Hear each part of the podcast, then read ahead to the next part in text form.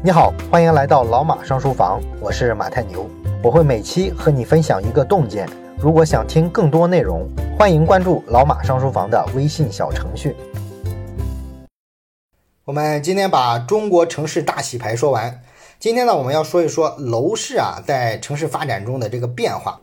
二零一九年的四月份啊，有一张黑龙江鹤岗市的房地产广告照片刷爆了朋友圈。这个照片显示呢，鹤岗市的房子一万块钱就能买一套，哇，这可是真正的白菜价了。而且呢，这些白菜价的房子啊，很多是二零一七年建造的，甚至还有二零一九年新完工的，并不是咱们以为的那种没人要的老破小的房子。那如果说你想在鹤岗租房子的话，可以毫不费劲儿的就找到租金全免啊，只要交这个供暖费就可以住的房子。甚至呢，像政府啊招聘警察的时候，还承诺招聘者送房子送车，这已经到了我们大部分中国人无法想象的地步了啊！房子还可以便宜到这个地步，还可以送。如果你以为鹤岗就是中国房价的最底端了啊，那你可想多了。在中西部啊，有不少的县城，其实啊房价比这个还要便宜。你比方说甘肃的玉门啊，这个曾经是甘肃最富有的城市。中国第一口油井啊，就诞生在玉门。但是呢，如今这个城市呢，也步了所有这种资源型城市的后尘啊，油枯人散。顶峰期的时候啊，这个城市也不大，有十三万人。但是现在呢，只剩两万人。那么人往外走，对房子就没有需求了。所以呢，在玉门的老城区，一套七十平米的房子啊，只能卖到两千块钱，也就是说，相当于一部中低端手机的价格啊，这个就太魔幻了，是吧？而玉门的很多城区边缘的房子啊，直接呢会把这个房子当废品卖掉。因为其他渠道啊根本就卖不出去。现在呢，玉门的房价呢已经不纳入统计了啊！你在任何一个房产中介的网站上啊都找不到玉门的房源信息，也就是说，这个城市直接从中国的房地产板块上啊抹去了。那么，在中国偏远的地区呢，这一类因为结构性人口危机导致房价崩塌的城市呢，其实并不算罕见。但是呢，这仍然需要要引起我们的警惕，因为这几个例子啊展示出来的。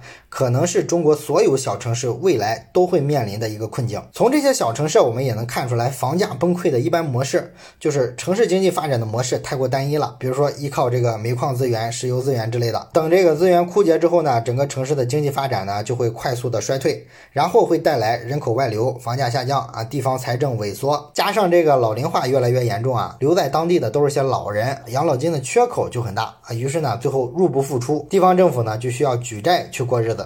那么我们之前呢，老是说日本房地产泡沫破裂啊，老龄化之后的这个日子啊，非常非常的惨。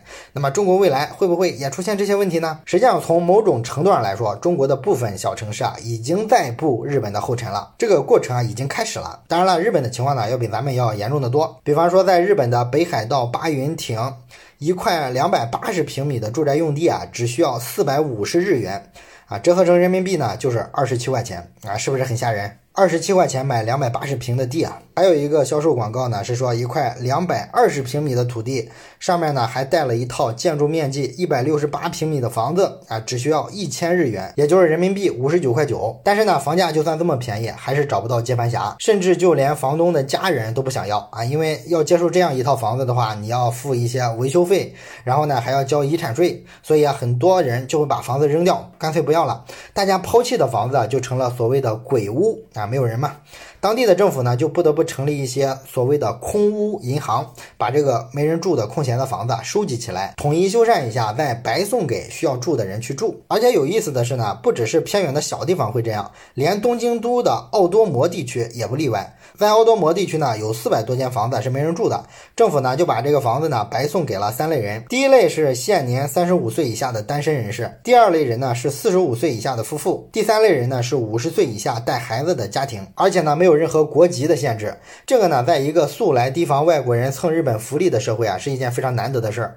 这也从一个侧面反映出来，房子是真不值钱。而且这个奥多摩地区距离东京的核心区只要不到两个小时的车程啊，直线距离不到一百。公里，所以你很难想象，这是全球第一大都市啊，在这个第一大都市的边上，房子居然白送都没人要啊！这个事儿想想就头皮发麻，是吧？因为我们中国幅员辽阔啊，有多少个小城市，其实根本上来说它是远离大都市的啊，连这个位置都没有啊。所以你想想，如果老龄化了之后啊，那些非常偏远的小城市是不是衰落起来更夸张？那么对当下的中国城市来说呢，小城市的房子让人担心崩溃，而大城市的房子呢，又是有完全相反的问题，就是你有钱都抢不到。你像去年二月份的时候，深圳湾八千万的这个豪宅一开盘就秒光，然后这一年下来呢，深圳的房子平均价格是每套四百五十六点二万元，这个价格可以排到全球房价的第五名。那平均房价最高的就是魔都上海，平均每套呢是五百八十五点一万元啊，排名是全球第三。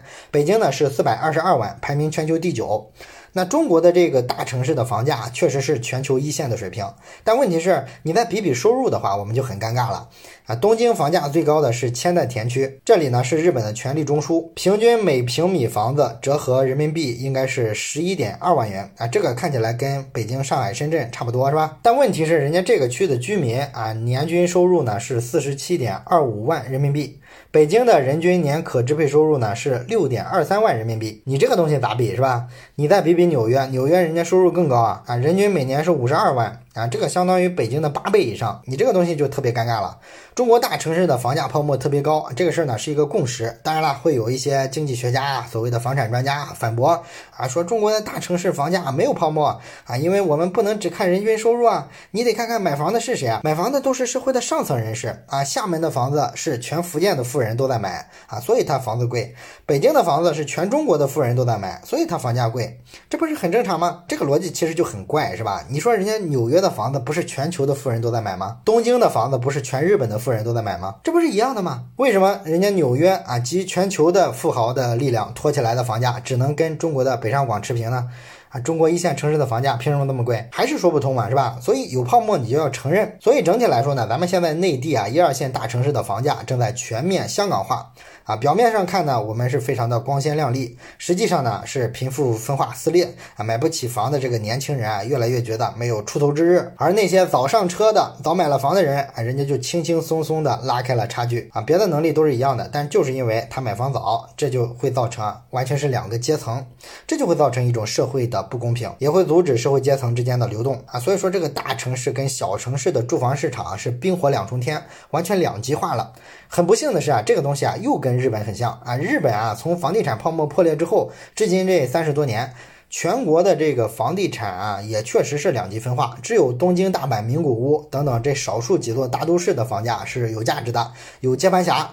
其他的小地方啊，因为人口流失啊，老龄化严重，这个房屋啊，基本都是负资产。而中国的情况呢，清华大学有一项研究发现呢，从二零零零年到二零一零年，中国有一百八十个城市的人口是在流失的，这占了大概咱们三分之一的国土啊。这样的城市呢，学者们叫他们收缩型的城市。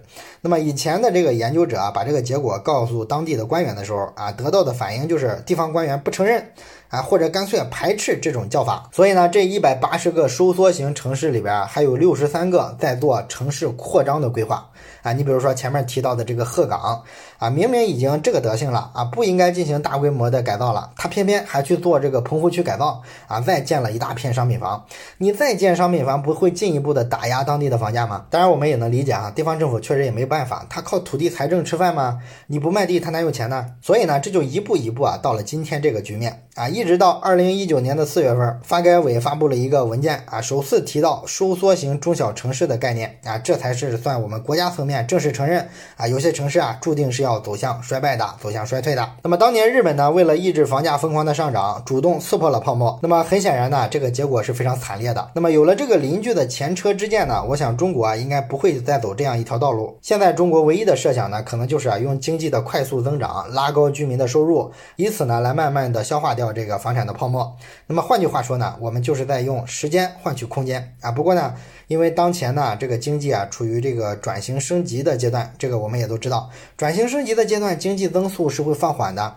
所以说呢，原本可能由一代人完成的这个消化泡沫的使命，或许呢有可能会拉长到两三代人才能消化完。